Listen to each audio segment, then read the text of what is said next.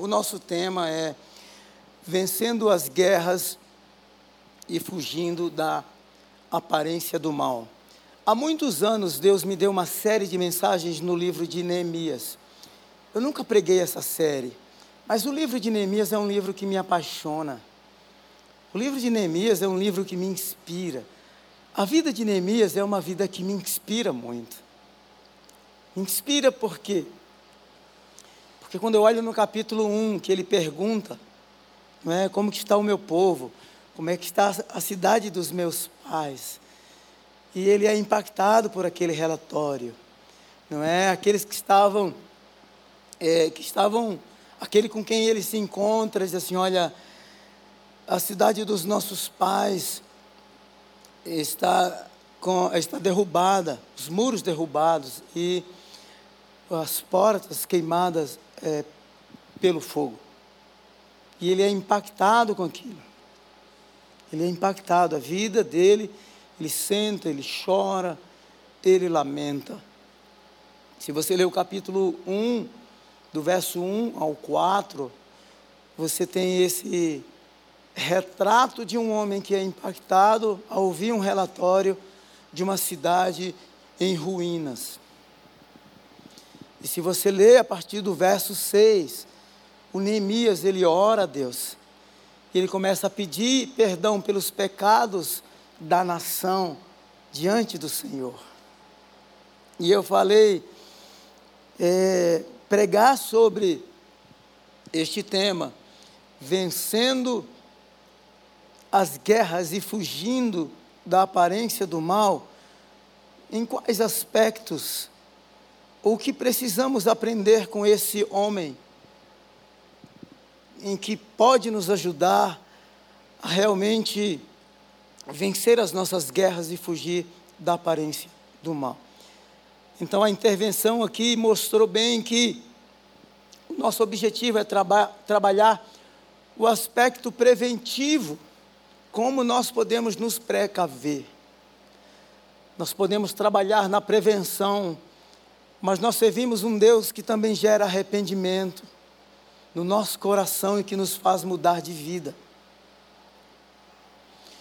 Eu estava ontem dando uma sapeada nos noticiários e há um conflito entre Rússia entre Rússia e Ucrânia, há uma guerra que já dura bastante tempo. E Agora a Rússia está prestes a entrar numa guerra civil, porque um exército é privado russo, não é, que foi atacado dentro da própria Rússia, está, foi até uma cidade, tomou um dos quartéis principais da, do Vladimir Putin. Então, e eu fiquei pensando assim: que loucura o mundo está. Existe um conceito que nós chamamos de distopia. É, é um palavrão, né? Distopia. Mas a distopia é um conceito baseado numa palavra grega que define o mundo como um mundo ruim.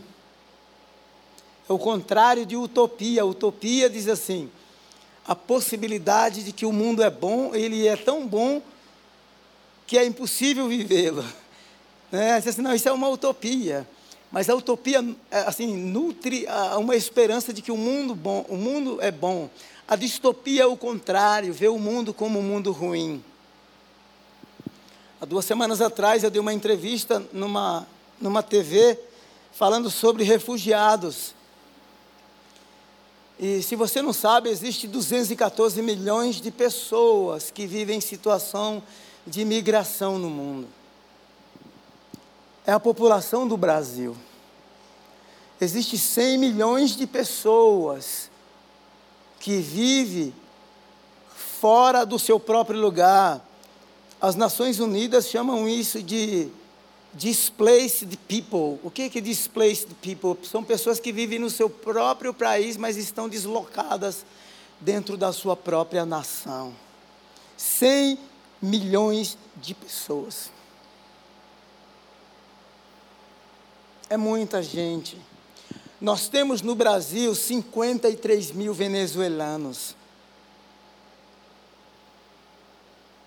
Tem uma frase em inglês, é uma expressão é, inglesa, britânica, que diz assim: There is no place like home. Não existe lugar como a nossa casa. Eu fico pensando nessas pessoas que vivem desterradas ou deslocadas. Dos quase 8 milhões de sírios que vivem refugiados ou em campos de refúgio, mais de 3 milhões de, de, dessas pessoas são crianças. Então, quando a gente olha o mundo, ah, nós podemos ter uma visão muito pessimista do mundo. Isso pode nos afetar, nos desencorajar. É, eu lembro-me que tive uma experiência há uns três meses atrás, mais ou menos. Eu estava lendo os noticiários e uma hora eu falei assim: não quero ler isso mais. Porque era uma notícia ruim atrás da outra.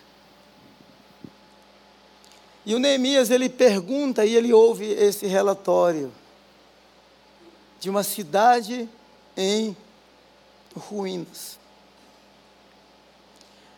Eu queria que você guardasse algumas palavras no seu coração. Nós não podemos guerrear. Obrigado, Sônia. Obrigado.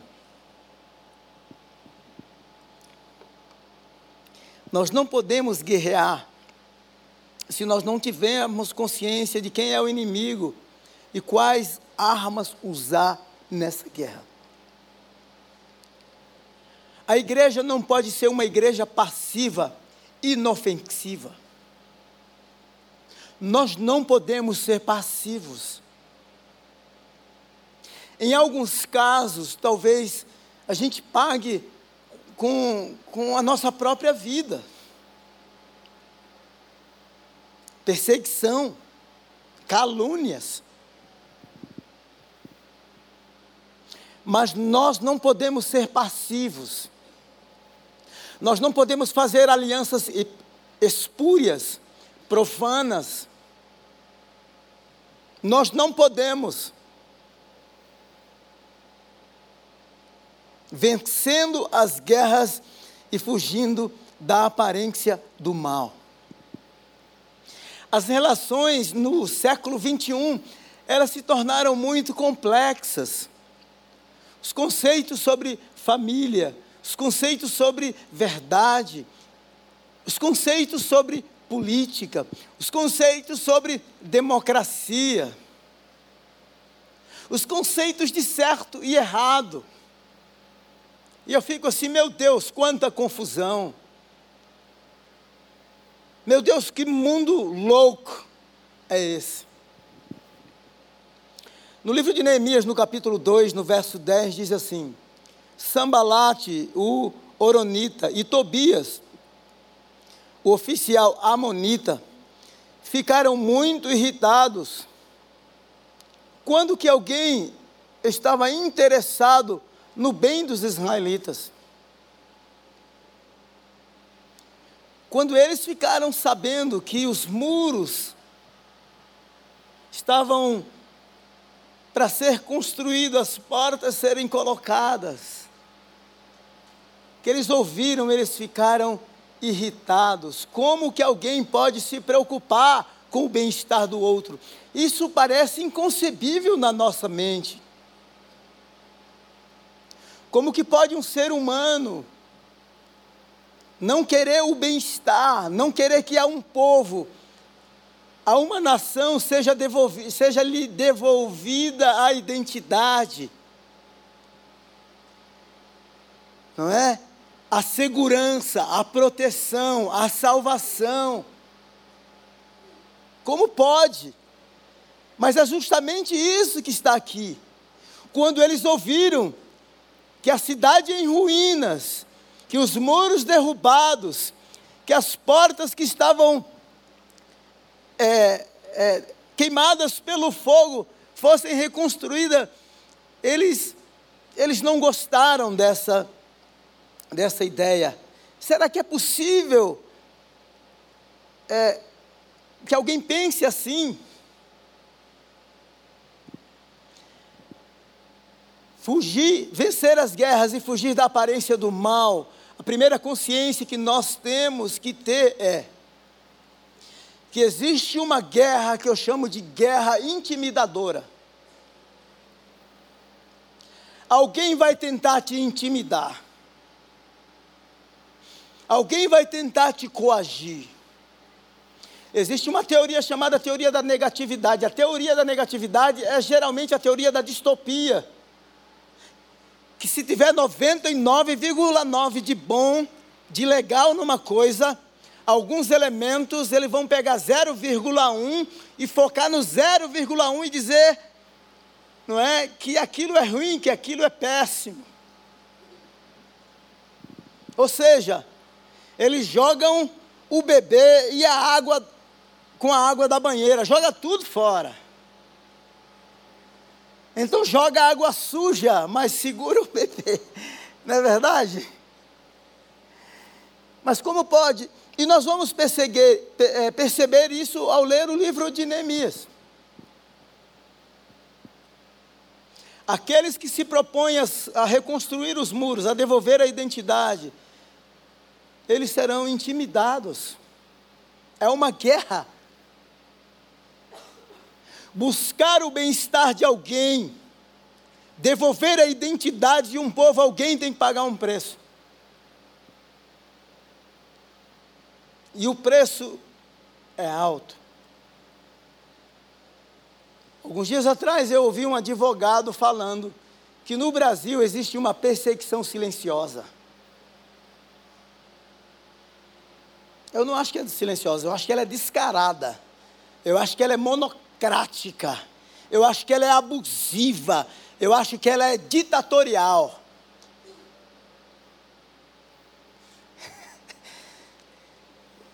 Eu recebi há três dias atrás, assim, de imediato, eu fui convidado, eles cance, acabou cancelando por um problema técnico, mas eu fui convidado para falar sobre esse tema, perseguição religiosa. Eu estudo história da igreja, e como eu estudo os movimentos, aí me chamaram, eu falei assim, nossa, mas eu vou aceitar, aceito ou não aceito? Até mandei uma mensagem para a Margarete, não é? aí eu falei assim, vou aceitar, não posso recusar. Passa cabeça, né?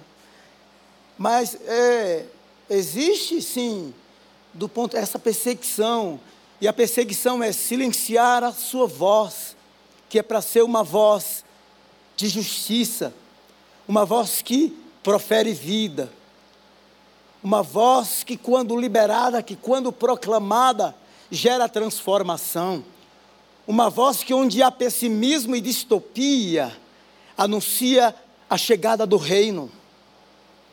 E a gente não pode se calar não pode se calar. Ninguém pode nos calar.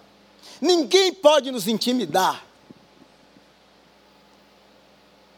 Lembra Atos capítulo 4, quando é, prenderam os apóstolos, por quê? Porque a notícia do evangelho corria em toda a cidade. Aí pegaram, colocaram na cadeia, não é? O interrogaram e disseram assim: ó, nós vamos soltar você. Mas nós vamos fazer aqui um acordo. Você não pode mais pregar, anunciar essa mensagem. Aí os apóstolos disseram assim: olha, o que importa o que? Obedecer a vocês ou os homens?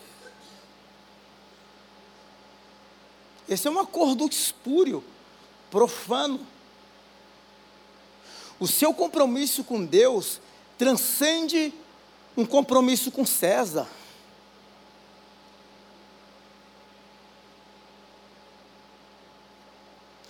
A sua aliança com Deus não pode jamais ser negociada. Acordos né, em escritórios, alianças espúrias, negociar a voz profética. Por quê? Porque onde a mensagem do Evangelho, o Evangelho é contracultural. O Evangelho, onde chegar, ele vai incomodar.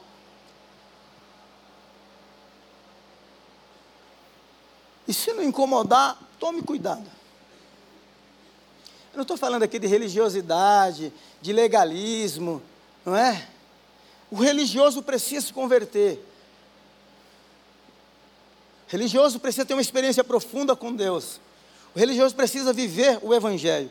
Neemias 2,19 diz assim: Quando, porém, Sambalate, o Oronita, Tobias, o oficial Amonita e Gesem, o árabe, souberam disso, zombaram de nós.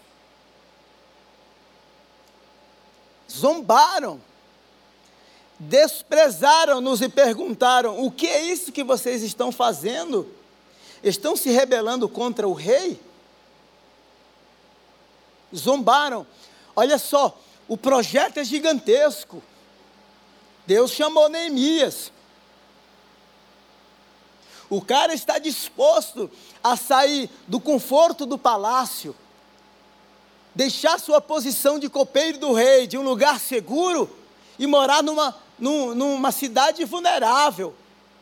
O cara está disposto a sair do palácio e morar numa cidade em ruínas para devolver a identidade a um povo, a segurança a um povo.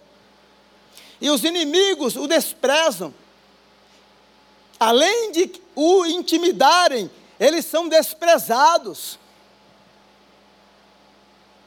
E diz assim: vocês estão querendo se rebelar Neemias 3, capítulo 3, verso 5. O trecho seguinte foi reparado pelos homens de Tecoa, mas os nobres desta cidade não quiseram se juntar ao serviço. Não é porque o projeto é muito bom que nós vamos ter 100% de adesão. Não é porque Neemias estava disposto a deixar o palácio e chegar numa cidade, compartilhar a visão, porque no capítulo 2 ele faz o diagnóstico de que, do que precisa ser feito. Ele vai sozinho à noite, ele faz a inspeção de tudo e ele compartilha, mas alguns não abraçaram a visão. Então tem oposição às vezes externa e oposição interna.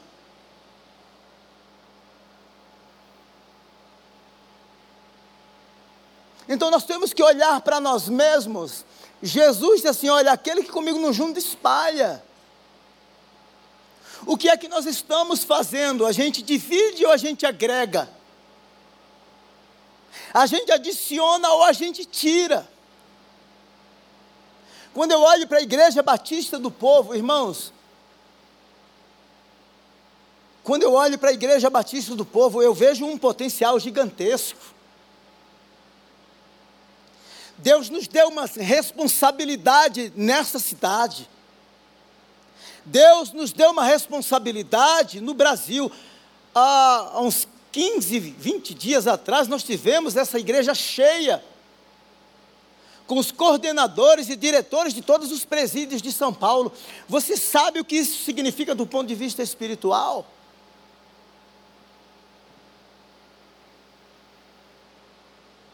Os talentos, os dons, os recursos que Deus deu a você. Ele não pensou em você. Existem cidades, famílias em situação de vulnerabilidade, com a vida em ruínas. Se o nosso desconforto, ao deixar o palácio e ir reconstruir uma cidade em ruína, vai devolver a identidade, vale a pena pagar o preço. Vale a pena ser intimidado. Vale a pena ser desprezado. Vale a pena sim. Mas a obra de Deus será feita. E a cidade, e a cidade em ruínas, ela será reconstruída. A primeira, uma, a, uma outra intimidação é a intimidação política. Olhe só, me deixe dizer uma coisa para você. Eu quero que você ouça isso. porque nós vivemos um momento da politização da fé no cenário cristão brasileiro. A minha dissertação de mestrado foi sobre fé e política. Então eu estudo política não porque simplesmente eu gosto de política, certo? Mas eu também dou uma sapiada no cenário político brasileiro. Eu não acredito na politização da fé. Eu não acredito que nós precisamos de um messianismo político brasileiro. Eu acredito na vocação política de alguém que tem a vocação, que Deus deu o dom, a habilidade e que pode fazer a diferença. Tem um britânico que morreu, obviamente, chamado William Wilberforce. William Wilberforce, um homem rico. O cara, ele batalhou 18 anos fazendo campanha. O cara, o cara adoeceu emocionalmente. O cara gastou os seus recursos. O cara gastou a sua saúde. E um dia ele procurou John Owen, dizendo assim: John Owen, eu quero ser um pastor anglicano. John Owen falou assim: Você não pode sair do parlamento. O parlamento é a sua vocação. Você sabe por que o escravagismo foi abolido no Reino Unido? Por causa de um crente dentro do parlamento, que gastou os seus recursos financeiros, que gastou a sua saúde, mas que manteve a sua vocação intacta dentro, intacta dentro do, do parlamento britânico. Por isso, saiu, fez campanha no Reino Unido inteiro, é, atrás de assinaturas, as pessoas assinando. Mas a, a abolição do escravagismo aconteceu porque um homem entendeu a sua vocação política e a colocou a serviço do reino, do reino de Deus. O Neemias está sendo intimidado, dizendo assim: Olha, vocês querem se rebelar contra o rei. Eu já li o 19, o verso 4 do capítulo 6 diz assim: Eles me mandaram quatro vezes a mesma mensagem, e em todas elas dei-lhes a mesma resposta. Depois eu vou voltar, porque isso aqui é a continuidade é, do verso 3. No verso 6 do capítulo 6, ele diz assim: Em que estava escrito: Dizem entre as nações, e Gesem diz que é verdade, que você e os judeus estão tramando uma revolta. Por isso, estão reconstruindo o um muro. Além do mais, conforme dizem, você está na iminência de se tornar o rei deles. Verso, 6, verso 7 do capítulo 6. Eles estão aqui acusando, intimidando. Veja só, o negócio vai escalonando. Eles se revoltaram, ficaram silenciosos, certo? Agora eles começam a intimidar, a querer descaracterizar o propósito e a vocação dos reconstrutores, a descaracterizar a vocação o chamado de Neemias. As pessoas vão querer descaracterizar você, os, os opositores vão querer descaracterizar você. Só que a vocação do Neemias não nasceu nos opositores. A vocação e o chamado do Neemias nasceu em Deus. Pense nisso. Só Deus pode nos tirar do lugar do, do conforto e nos levar convictamente para o desconforto, para uma cidade em ruínas. Eu não sei como vou terminar a pregação, né? mas estou pregando, hein? Olha só, eles estão dizendo assim, Neemias, você nomeou, nomeou profeta para fazer em Jerusalém a seguinte proclamação a seu respeito: há um rei em Judá. Há um rei. Não era essa a vocação do Neemias? Verso 9 do capítulo 6. Estavam, olha só que isso aqui é claro. Estavam todos tentando intimidar-nos, pensando: eles serão enfraquecidos e não concluirão a obra.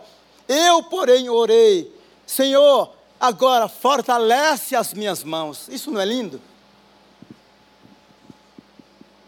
Eles saíram do nível de irritabilidade, perseguição silenciosa, revolta silenciosa. Agora eles começam a acusar. Você está reconstruindo porque você quer se tornar rei. Você até contratou aí um guru para proclamar e dizer ao povo que você é o cara. Mas a compreensão que o Neemias tem é: eles estão querendo nos intimidar eles estão querendo nos enfraquecer, porque nos enfraquecendo os muros não serão reconstruídos, a identidade do povo não será devolvida. Tome cuidado. Vencendo as guerras e fugir da aparência do mal. Tem mal que não se vai fácil. Tem casta que só sai com jejum e oração. Não é verdade? Vocês estão conseguindo me entender?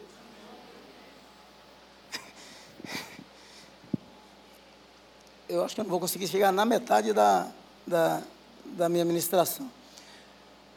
Uma outra intimidação é intimidação emocional. Capítulo 4, verso 1, quando Sambalate, Sambalate é coisa mandada, hein? Não é? Coisa mandada. Soube que estávamos reconstruindo o muro, ficou furioso, ridicularizou, olha só, ridicularizou os judeus verso 2. E na presença dos seus compatriotas e dos poderosos, eu estou lendo Neemias 4, 2. E na presença de seus compatriotas e dos poderosos de Samaria, disse: O que aqueles frágeis judeus estão fazendo? O que aqueles frágeis? Eu não sei você, Mas tem hora que a gente encontra alguns desafios na nossa vida que é gigante, não é? A gente diz assim, Deus, isso não é para mim. Não é?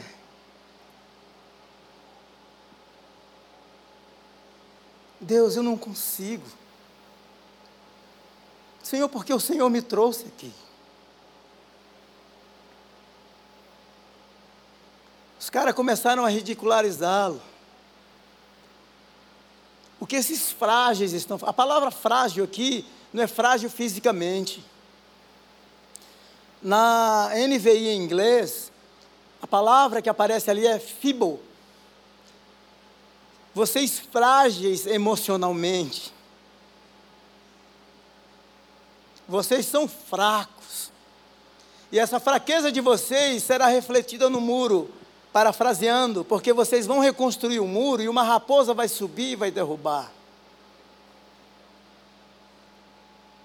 Então veja como o negócio vai se aprofundando. Os reconstrutores do muro, eles vão sendo intimidados. Eles saem de uma intimidação silenciosa, uma revolta pessoal. Começa a caluniá-lo dizendo que ele quer se tornar rei. Não conseguem. Porque Neemias teve a compreensão de dizer, ele quer, eles querem nos enfraquecer. Agora eles vão para o nível mais profundo, que é o nível emocional. E quando nós somos afetados emocionalmente, não tem como ver o mundo externo. Não tem como ver de forma é, lúcida, clara. Quando as nossas emoções se tornam bagunçadas e tumultuadas, a nossa tendência é adoecer, é realmente se intimidar, é procurar o nosso canto, é se esconder. Veja só o que eles estão fazendo. Lembra do Josué? O meu servo Moisés é morto. Josué. Josué, ele treme nas bases. Aí o Senhor diz assim, no verso 5 do capítulo 1 do livro de Josué: Ninguém conseguirá resistir você. Ninguém. Olha só, tem hora que nós vamos ter que aguentar todas essas lutas, sem poder se defender. Pagar o preço, às vezes, em silêncio, em oração. Tem luta que é sua. Tem dor que é sua, como diz Henry Nowen. Tem uma dor que é sua. Ela não pode ser transferida, ela não pode ser evitada. Reconstruir os muros era uma dor que Deus havia colocado no coração do Neemias. Ela era intransferível, ela era inegociável, ela era pessoal. Josué tremendo nas bases, diante do grande desafio de conduzir aquele povo, e que povo em carne de pescoço. Aí quando o cara treme, ele, aí o Senhor aparece e diz assim: Olha, ninguém poderá te resistir. Seja forte, seja corajoso. Olha que palavra de afirmação, olha que palavra acolhedora. Olha que palavra aqui, ainda com as pernas tremendo, é uma palavra que nos projeta, que nos põe para frente. Porque é isso que Deus faz. Nós precisamos ter a consciência de que não importa o desafio, não importa quantos intimidadores virão, quantas perseguições silenciosas, quantas teorias da, da negatividade virão, quantas ideologias virão, maior é aquele que está conosco.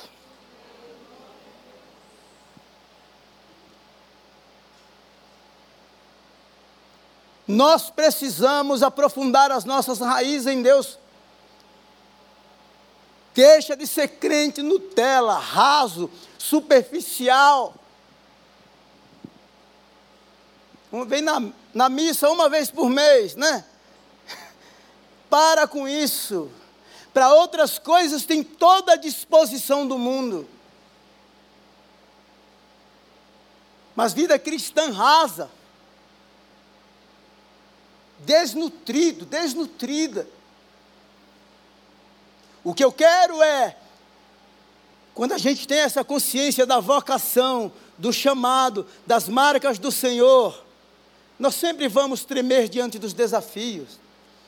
E que a gente trema tanto, que a gente tenha uma consciência tão clara e tão plena de que esses projetos, eles, eles não irão avante se o Senhor não for conosco. É essa consciência que eu quero, de que aquele que me chama me respalda, aquele que me chama supre os recursos, aquele que me chama está comigo ao longo do caminho. Eu estarei com você.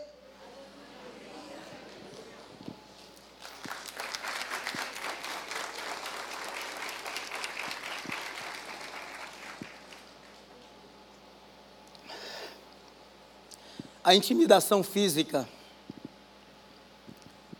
Verso 6, 1.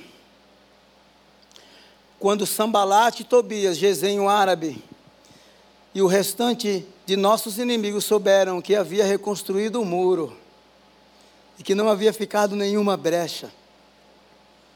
Embora até então eu ainda não tivesse colocado as portas nos lugares.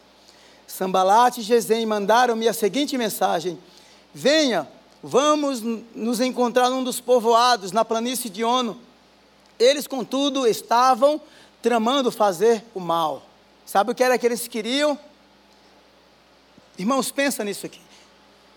Quando Deus me deu essa mensagem, eu não vou, eu vou pregar metade, metade da mensagem, mas quando Deus me deu essa mensagem há muitos anos atrás, veja só que o, esse, o, o, o o ele sai de um nível de irritabilidade pessoal, poderia até estar revoltado, porque quem são eles aí que estão preocupados com o bem-estar é, dos judeus? Aí eles vão intimidando, ridicularizando, desprezando. Ele agora vai para um nível mais profundo, que é o nível emocional. Esses frágeis, frágeis emocionalmente, o que é que eles vão fazer? Eles vão ressuscitar, é isso que eles dizem. Eles vão ressuscitar dessas, dessas cinzas, pedras para reconstruir. Aí agora é o nível, para anular de vez, é o nível físico. Querem tirar os reconstrutores de cena. Deixa-me dizer uma coisa aqui. O diabo não vai sossegar, ele brama como leão ao nosso redor procurando a quem possa tragar. O lugar de refúgio do Neemias é Deus. Olha, Senhor, para as ameaças. Ele tem consciência da guerra, mas ele tem consciência vocacional, ele tem consciência de propósito. Nós precisamos ter a consciência clara e a razão pela qual nós existimos e para que o Senhor nos chamou. O apóstolo Paulo, em Atos 20, ele diz assim: Em nada tenho a minha vida por preciosa, contanto que cumpra a carreira e o ministério que recebi do Senhor, de dar testemunho da graça em todas as nações. Vale a pena pagar o preço para que cidades vulneráveis sejam reconstruídas, para que salvação seja dada ao povo. E outra coisa, para que os inimigos saibam que maior é aquele que está conosco do que aqueles que estão no mundo. E quando você tremer, que a palavra do Senhor ecoe dentro do seu coração, dizendo assim: seja forte, seja forte, eu estou com você. Eu reconheço todas as suas limitações. Eu reconheço que o projeto é muito grande para você. Mas é o seguinte: nós estamos sonhando juntos. E você é um coração que eu encontrei num lugar de conforto, dentro do palácio do rei, sendo funcionário não é? é muito bem qualificado. Você, você é a pessoa que eu encontrei é, é, com, é, com quem compartilhar o meu coração. Sinta-se privilegiado. Sinta-se honrado.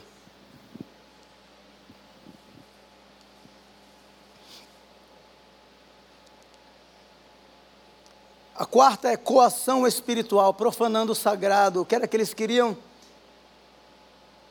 Eles queriam levar o Neemias para dentro do templo agora e queriam matá-lo dentro do templo.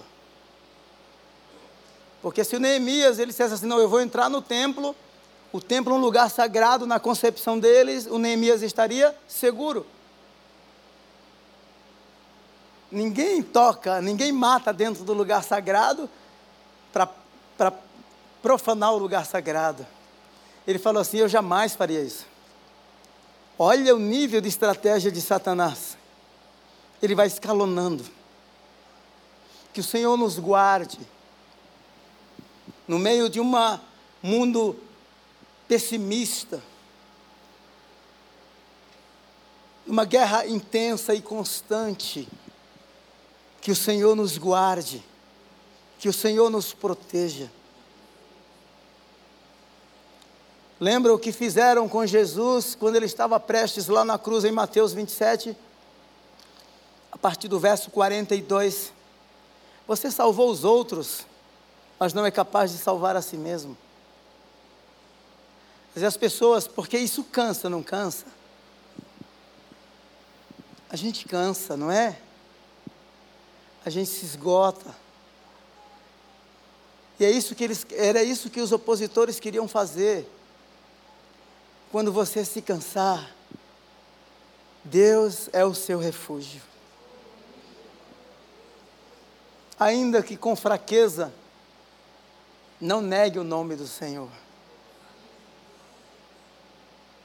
Eu tinha que pregar essa palavra para vocês. Eu lembrei de uma coisa, uma vez eu estava lutando, treinando não estou dizendo que tudo é certo, não, viu? Às vezes eu acho que.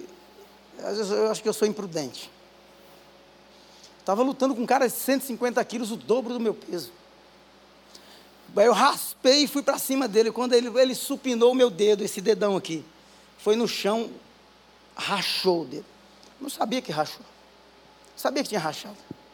Aí eu fiquei, coloquei gelinho, né? E tal. E o dedo não melhorou. Aí eu, não, aí o cara falou assim: não, vamos continuar. Eu falei, vamos continuar uma dor tenebrosa. Aí o dedo não melhorava, e eu continuei treinando, e eu colocava esparadrapo, aí um dia eu fui no médico, ah, tirou um raio-x, falou assim, no seu dedo rachou aqui, bem aqui no meio.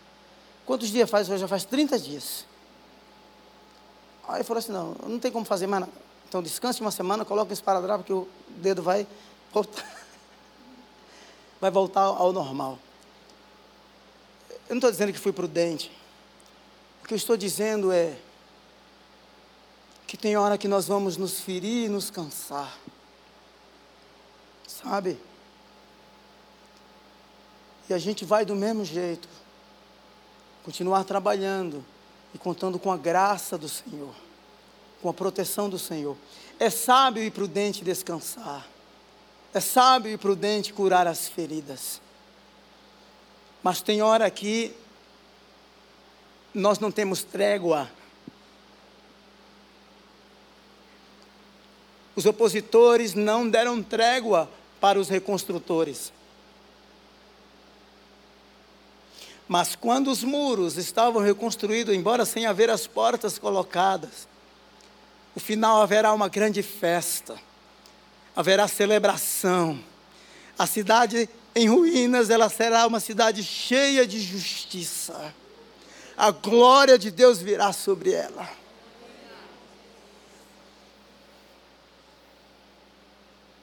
E aí nós vamos dizer a pena, vamos dizer assim, valeu a pena ser intimidado. Valeu a pena os opositores terem a compreensão de que Deus estava conosco em todo o tempo. Agora, como vencer? Essa seria a segunda parte, hein? Já é 9h40. Mas como que Neemias vence? Lembra vencendo as guerras, fugindo da aparência do mal? Neemias, ele vence tendo a consciência e recebendo suporte vocacional. Muitos de vocês fogem vocacionalmente. Tem gente que tem que chegar a quebrar para pensar em fazer alguma coisa para Deus. Algumas pessoas, eu lembro do Santareno. Santareno é um angolano que um dia ele estava a Angola numa guerra civil, ele estava, ele foi olhar um lixo para pegar alguma coisa, ele encontrou uma revista. Uma revista. E era uma revista de uma escola teológica brasileira. E ele disse assim: Não, eu vou para o Brasil estudar. Saiu, veio para o Brasil. E as pessoas disseram para ele assim: Santareno, você é muito corajoso. Ele falou assim: Não, eu não sou corajoso. Eu sou medroso. Para mim, corajoso é a pessoa que tem consciência vocacional, tem a consciência de que Deus lhe chamou. Corajoso ou corajosa é essa que tenta fugir. Porque me permita dizer, a pessoa fugir do propósito vocacional de Deus tem que ser muito corajosa. Entendendo que Deus é soberano, que Deus é supremo, que Deus provê, que Deus cuida você pirou o cabeção. Agora, sabe qual que é o lugar do refúgio dele, do Neemias? Apesar dos opositores, ele tem suporte vocacional. Reconstruir os muros nasceu no coração de Deus. A outra coisa, ele tem suporte legal. Capítulo 1, ele chora, ele lamenta, Capítulo 2, ele vai para a presença do rei. E o rei diz assim: Mas por que está triste o teu rosto? Olha que angústia, que impacto. O impacto agora é transferido para o rei. E o Neemias diz assim: Mas como não posso estar angustiado se a cidade dos meus pais estão destruída? Do que você precisa? E ele pede o rei: O senhor pode me dar aí um break, um holiday, né, uma licença remunerada. Fala sério. Não entregue o resto para Deus. Deus não precisa das suas migalhas. Deus não precisa das suas migalhas. Eu já trabalho com missões há muitos anos. Nós não mendigamos dinheiro para missões. Não. Tem gente que entrega o resto. Deus não, se você entrega o resto, não entregue. Você não vê aqui a gente fazendo apelo emocional, né, coagindo ninguém para trazer oferta, para entregar dízimo, porque nós entendemos que o Deus que chama, Ele respalda, Ele provê, Ele cuida, Ele faz brotar água da rocha, Ele manda o pão no deserto, Ele mandou os corvos alimentar, né? é, o iFood levar a comidinha lá para o Elias.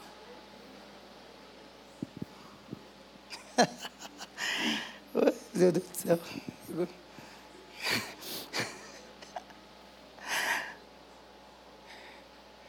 Você vai voltar aqui domingo que vem?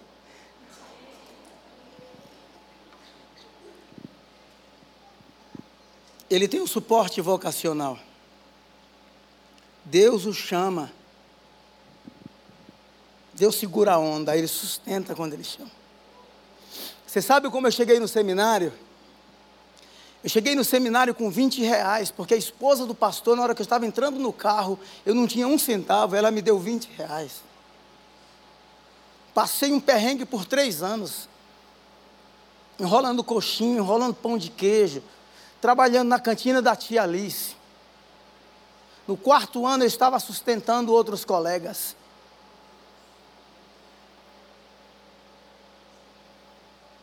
Então compartilhe o pão que chega à sua mesa. Compartilhe.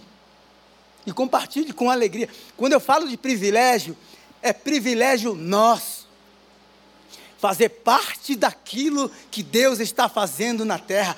É honra. Junte tesouro no céu. Lá a traça não corrói.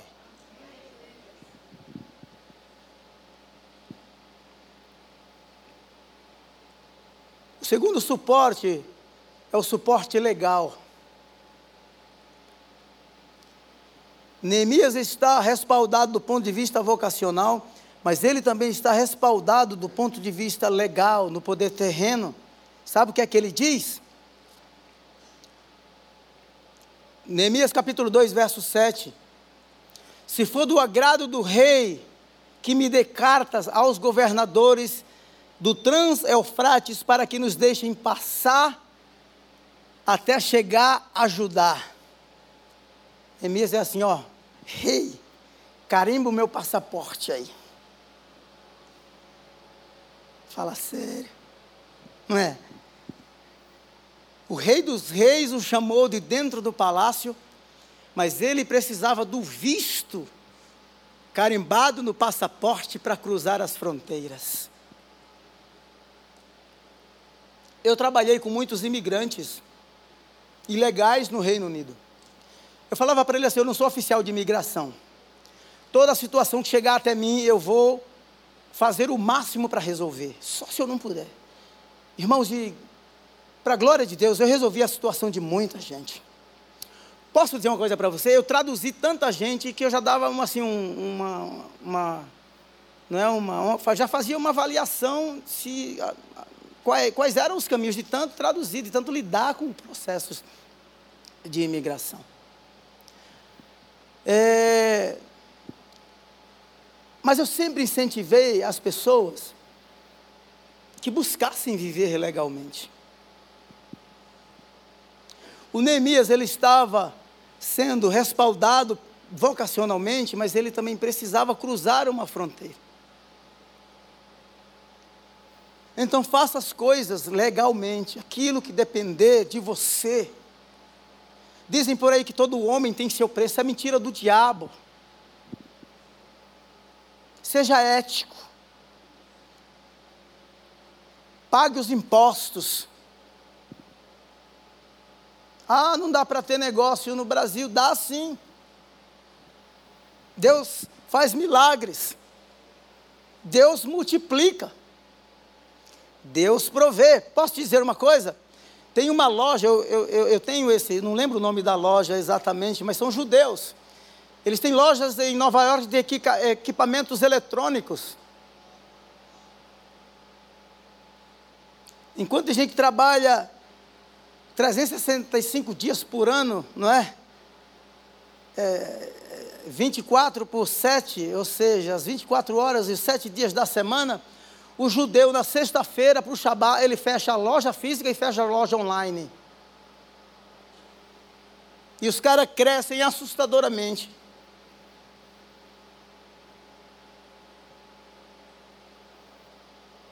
O que, que será? do que que nós realmente estamos em busca. Vamos pensar o que é que realmente nos preenche, nos satisfaz.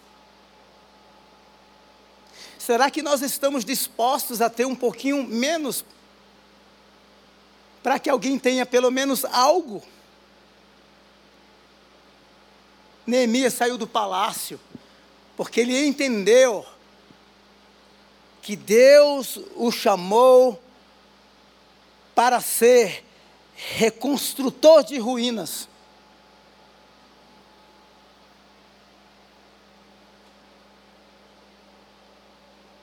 Deus está chamando pessoas aqui nessa manhã. Deus está restaurando vocações. Então veja só, o cara está vencendo as guerras e fugindo da aparência do mal, se respaldando em Deus, vocacionalmente, com visto estampado legalmente, ninguém podia acusá-lo de entrar em lugares de maneira ilegal, de usurpar a madeira da mata do Trans-Eufrates para reconstruir a casa de Deus com madeira roubada. Não!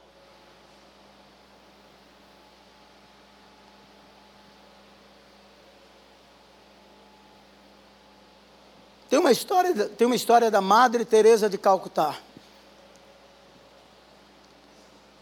Houve um assalto roubaram muito dinheiro e os ladrões entregaram o dinheiro para a Madre Teresa do Calcutá, mas ela não sabia. Entregaram como uma doação.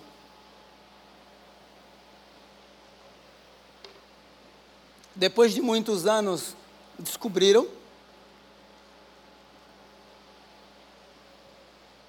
e começaram a acusar a Madre Teresa de Calcutá de que ela tinha usado dinheiro ilegal, roubado para fazer caridade.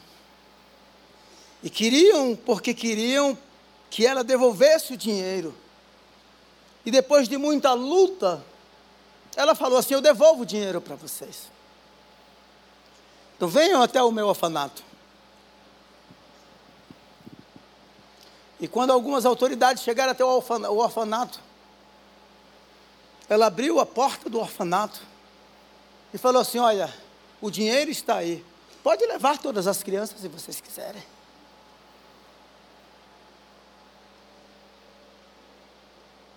Então veja só. Ela não tinha consciência de que aquele recurso havia sido roubado. Chegou como uma doação. E toda aquela doação foi usada para o sustento das crianças do orfanato. E ela chega e diz assim: Olha aí, está aí. O dinheiro está aí. Vocês querem levar? Levem. Que ninguém encontre em nós, irmãos. E que se há coisas que a gente precisa realmente consertar, se respaldar, se arrepender,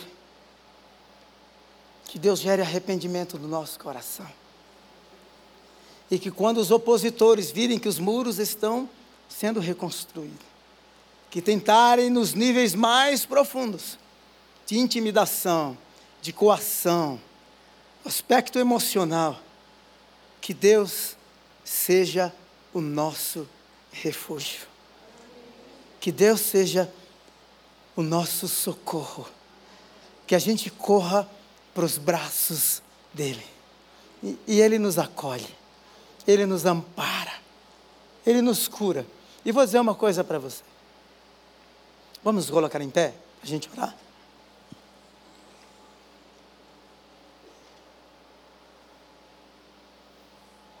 Ele vai, além de nos acolher, Ele vai nos guardar, Ele vai também nos proteger.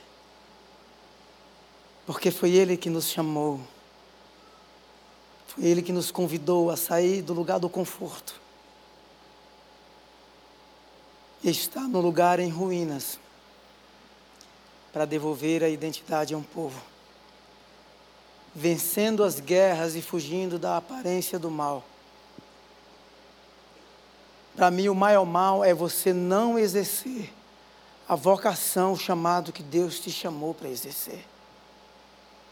Não importa onde seja, não importa qual grande seja o desafio, O Deus que chama é o Deus que respalda.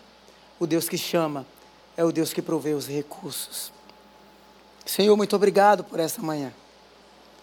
Obrigado por tua graça, obrigado por teu amor. Que a gente seja inundado, inundado pelo teu amor.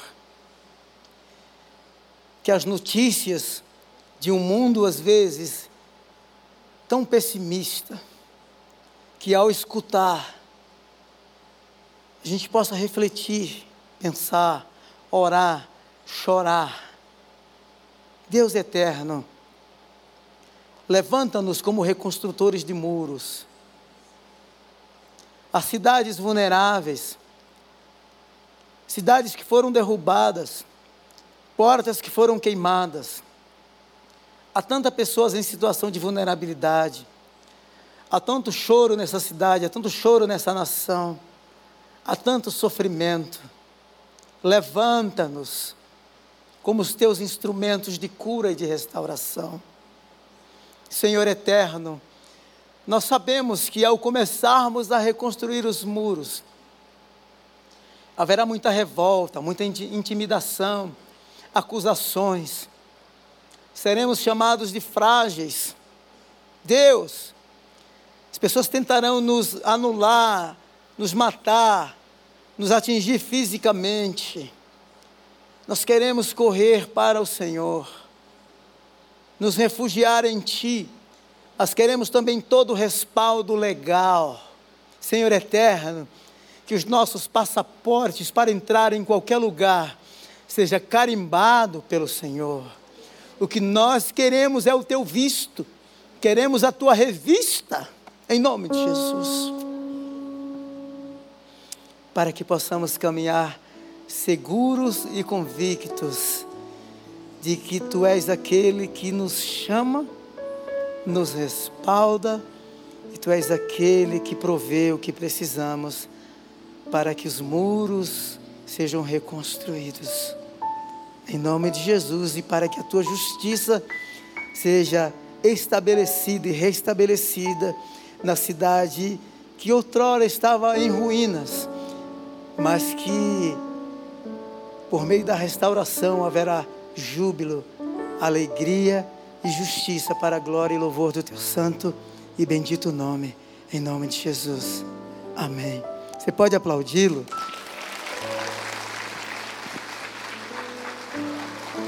Glória a Deus. Obrigado, viu, Sônia, pelo remédio. Deus abençoe. Tenha uma boa semana. Vamos com Deus.